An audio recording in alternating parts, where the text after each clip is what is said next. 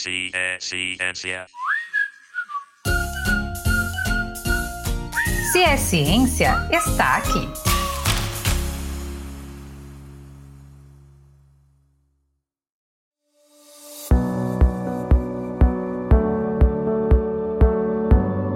Mais uma vez, estamos aqui para falar sobre números, teoremas, pensamentos lógicos. Você consegue imaginar de quem estamos falando, né? Algumas vezes, a matemática pode parecer um bicho de sete cabeças, que está distante da gente e que não é para qualquer um. Mas essa área do conhecimento é a base para praticamente tudo que está ao nosso redor.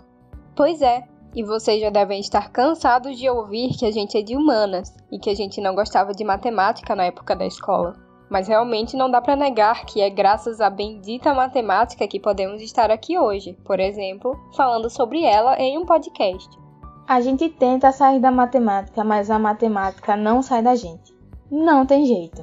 E a gente poderia passar o dia todo só falando de coisas que só existem graças à matemática e às suas contribuições em nossa vida.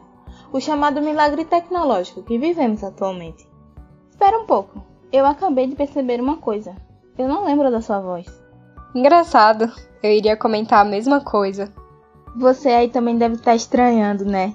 É que somos as novas integrantes da equipe. Eu sou Lorena Correia e é um prazer estar com vocês. Meu nome é Pamela Stephanie e estou muito feliz por me juntar a vocês. Agora, sobre o episódio de hoje, a professora Ana Maia mediará esta mesa redonda. Ela recebe o professor Samuel Canevari e Denise Souza, do Departamento de Matemática. Eles irão conversar com a gente sobre o que é a matemática e como a sociedade compreende essa ciência. Vamos nessa? Tá começando agora mais um episódio do Ciência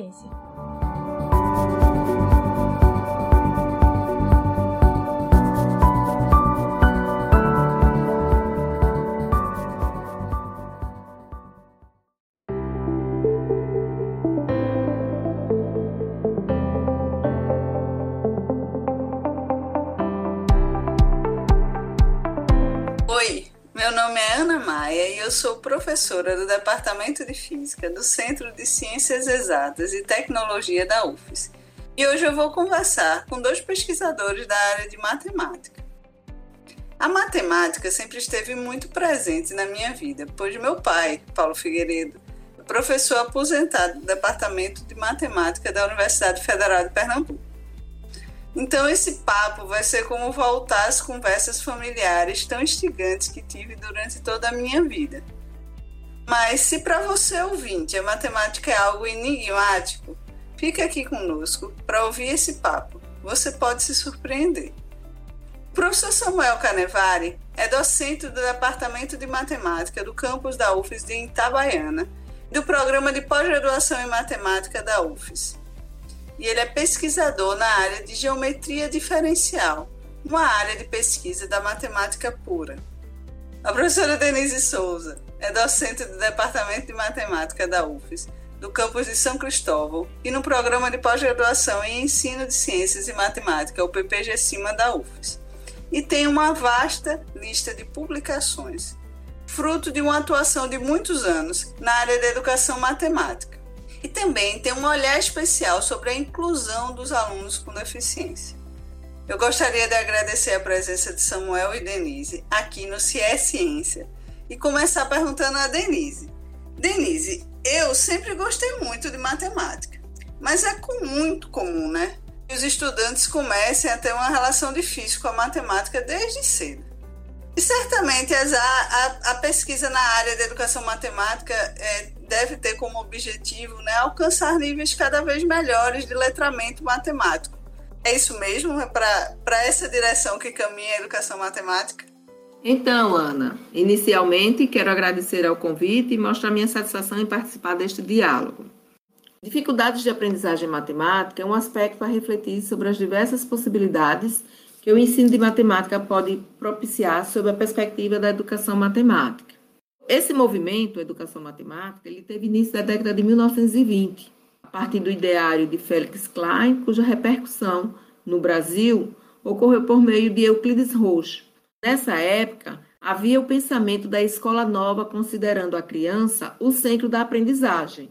Essas ideias já se firmavam lá no início do século XX, no entanto, não teve a grande repercussão como esperado. E muitas pesquisas começaram a ocorrer décadas depois, e a partir do avanço dessas pesquisas e mudanças é, nos currículos, já no final do século XX, a educação matemática ela passou a ser uma área do conhecimento nas ciências humanas.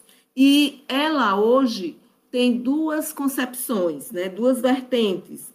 Uma voltada à prática docente, diferenciada, considerando o contexto do aluno, a outra voltada à pesquisa. Ambas contribuem significativamente para a formação docente, tanto inicial como continuada.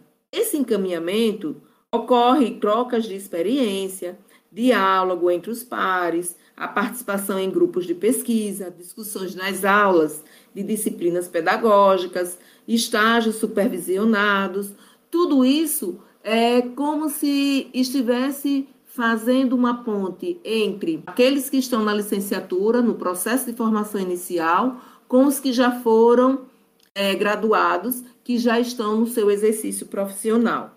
Essas possibilidades criam também é, condições para que muitos estudantes deixem de ver a matemática um bicho de sete cabeças. Samuel, você é pesquisador da área que a gente chama de matemática pura, né? E se a matemática já é considerada difícil, certamente essa área que você atua é quase um enigma indecifrável para quem não é da área. Você poderia explicar ao ouvinte o que é a matemática pura e o que é que te atraiu para essa área? Oi, Ana. Inicialmente, gostaria de agradecer o convite em participar desse episódio do CIE Ciência. A matemática pura é a parte da matemática que não tem ou não necessita se preocupar com sua possível aplicação em uma determinada área do conhecimento, sendo considerado, então, uma matemática estética. Então, isso é uma definição, a grosso modo, do que é a chamada matemática pura. Né? Então, antes de lhe contar o que me atraiu para ser um pesquisador na área de matemática pura, vou lhe contar como me tornei um matemático. É, a partir da primeira aula, estudando o desenvolvimento histórico das ideias matemáticas, encontrei respostas e sentidos para os conceitos matemáticos que eu havia tido contato até então, na educação básica, em que só tive acesso ao produto final de um longo e rigoroso desenvolvimento.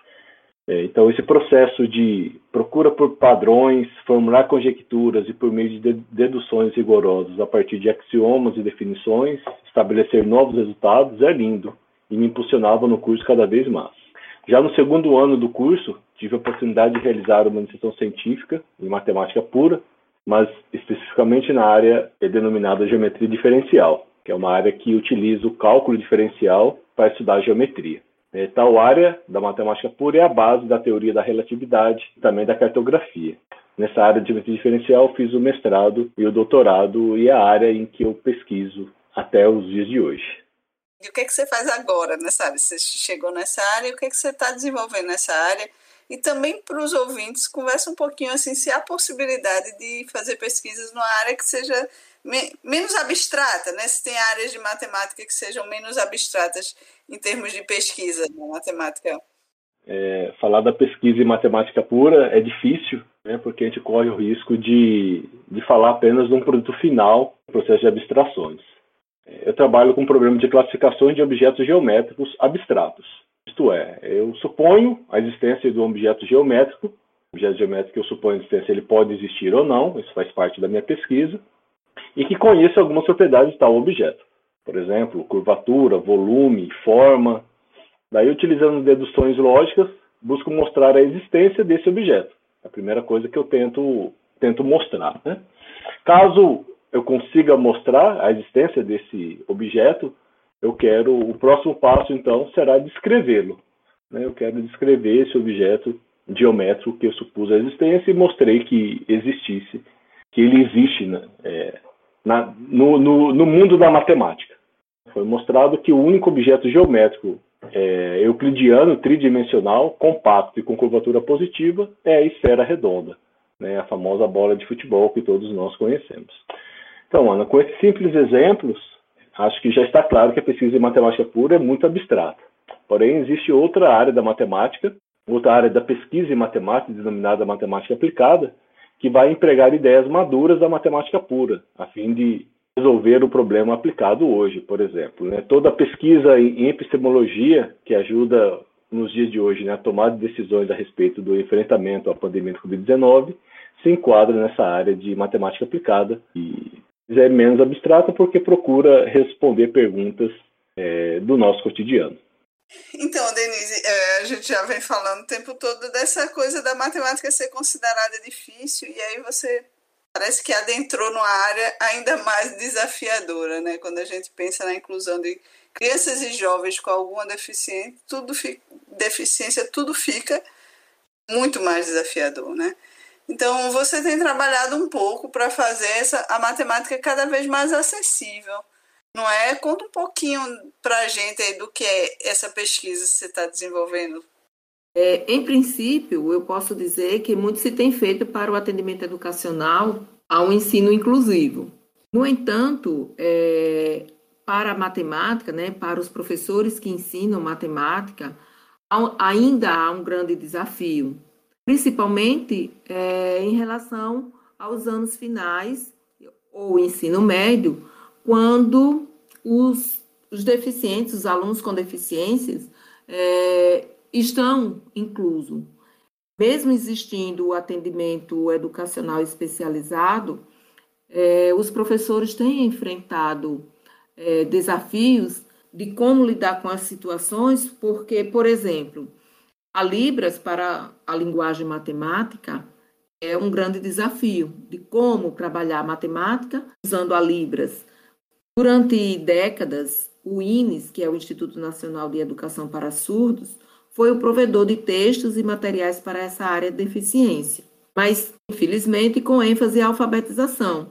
A partir dos anos 2000, houve crescimento no processo de ensino inclusivo por todo o Brasil. É, em Sergipe, podemos citar o exemplo do curso de Letras Libras pela UFES.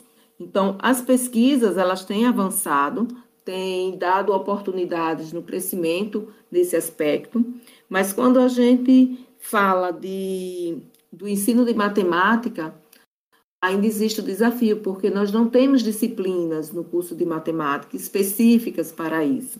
No entanto, as pesquisas que a gente vem realizando é, em relação às práticas dos professores para o ensino de surdo, ou práticas de professores para o ensino é, de pessoas com deficiência visual é, tem contribuído no processo de formação de professores.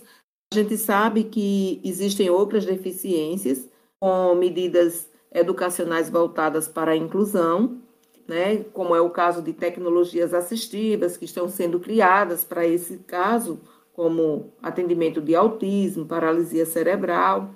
Existem vários grupos no Brasil é, que, com destaque nesse tipo de pesquisa, né, pesquisas para o atendimento educacional. E aqui em Sergipe tem o NUPTA, né, do qual nós fazemos parte, que é o Núcleo de, de Estudos e Pesquisas em Inclusão e Tecnologias Assistivas, e que nele nós estamos é, desenvolvendo algumas pesquisas para dar fomento à formação dos professores que ensinam matemática. Olha, por mim esse papo ia longe, né? Mas o nosso tempo é curtinho e a Pamela e a Lorena querem fazer umas perguntinhas também. Eu agradeço muito a participação de vocês no programa e desejo muito sucesso nas pesquisas em matemática.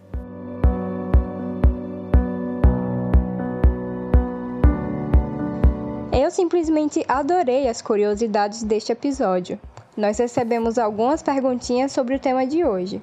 Vamos chamar o professor Samuel para responder. Professor Samuel, para muitas pessoas, alguns teoremas matemáticos são muito curiosos, como o teorema da esfera cabeluda, que foi assunto de um post lá no Instagram do Cia Ciência. Conta pra gente o que é esse teorema e dá algum exemplo de como podemos visualizar esse teorema na prática? Oi, Pamela. Então, o teorema da esfera cabeluda é um nome artístico né, que se deu a esse importante teorema da topologia algébrica. Foi proposto por Henri Poincaré no final do século XIX e, prim e primeiramente demonstrado em 1912 por Brouwer. Numa linguagem mais popular, o teorema nos diz que não é possível pentear uma bola de futebol cabeluda, sem deixar ao menos um redemoinho de cabelo em algum lugar desta bola. Hoje ele é muito utilizado na meteorologia. A matemática faz parte da nossa vida.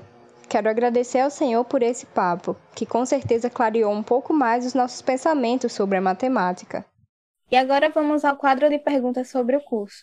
Professora Denise, nosso ouvinte quer saber quais são as maiores dificuldades encontradas pelos estudantes, principalmente pelos ingressantes. A senhora poderia dar alguma dica para superar essas dificuldades? Então, é, eu vejo dois aspectos bem relevantes. Um deles é a insegurança, o medo ao desconhecido. O outro são alunos sem ter apropriação quanto ao conteúdo que irão ensinar. É, esses alunos, quando entram no curso, uma das principais razões é o amor à matemática. No entanto, isso não lhes garante saber a matemática que irão ensinar. Das primeiras disciplinas que eles começam a estudar no curso, elas são voltadas à matemática científica, exigem deles conhecimentos que eles já deveriam é, chegar no curso com o conhecimento que nós chamamos de conhecimento básico. Quando eles começam lá no meio do curso, que eles começam a entrar em a estudar mais as disciplinas pedagógicas, é, que exigem deles a questão da transposição didática devidamente, outro desafio, não somente para eles, mas também para nós, professores formadores. Por quê? Porque passamos a fazer diferentes atividades para que eles entendam o que é fazer essa transposição didática. E como exemplo, a gente traz programas, é, o PIBID, o Residência Pedagógica, projetos de extensão, que favorecem dirimir um pouco as atividades, tanto da insegurança como a transposição didática dos conteúdos da educação básica. E eu espero que a resposta da professora tenha te deixado mais tranquilo com relação à licenciatura e à pesquisa matemática aqui na UF. Hoje nós aprendemos mais sobre a matemática e desconstruímos um pouquinho a nossa percepção dela no mundo. Caminhamos também pela filosofia e história da matemática para compreendê-la melhor no presente. Também tiramos dúvidas sobre o tema que vocês mandaram e demos uma luz aí para quem pensa em se aventurar profissionalmente na área. A gente vai ficando por aqui, mas antes tem a nossa indicação da semana. Para você que curte uma explicação mais visual e descontraída, acesse o vídeo The Herringball Theorem disponível no canal Minuto Physics no YouTube. E claro, não deixe de acompanhar a gente nas redes sociais. Conta pra gente o que achou do episódio no nosso Instagram ou Twitter, arroba Ciência. E até a próxima! No próximo episódio vamos continuar a nossa conversa sobre ciência. Vem aí!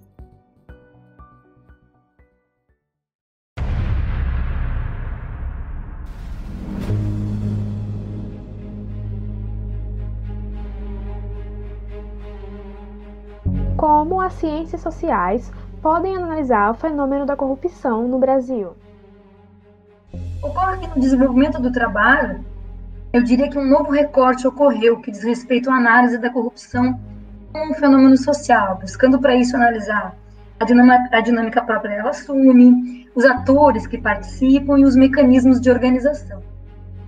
É, para mim, é importante entender o protesto, né, o fato das pessoas irem à rua protestar com determinadas coisas, e sua relação com o sistema político, com a maneira de como surgiu, como se configurou o sistema político em determinada sociedade e as características que ele tem nessa sociedade, que os sistemas políticos são muito diferentes, ainda que a gente use como se eles fossem todos iguais.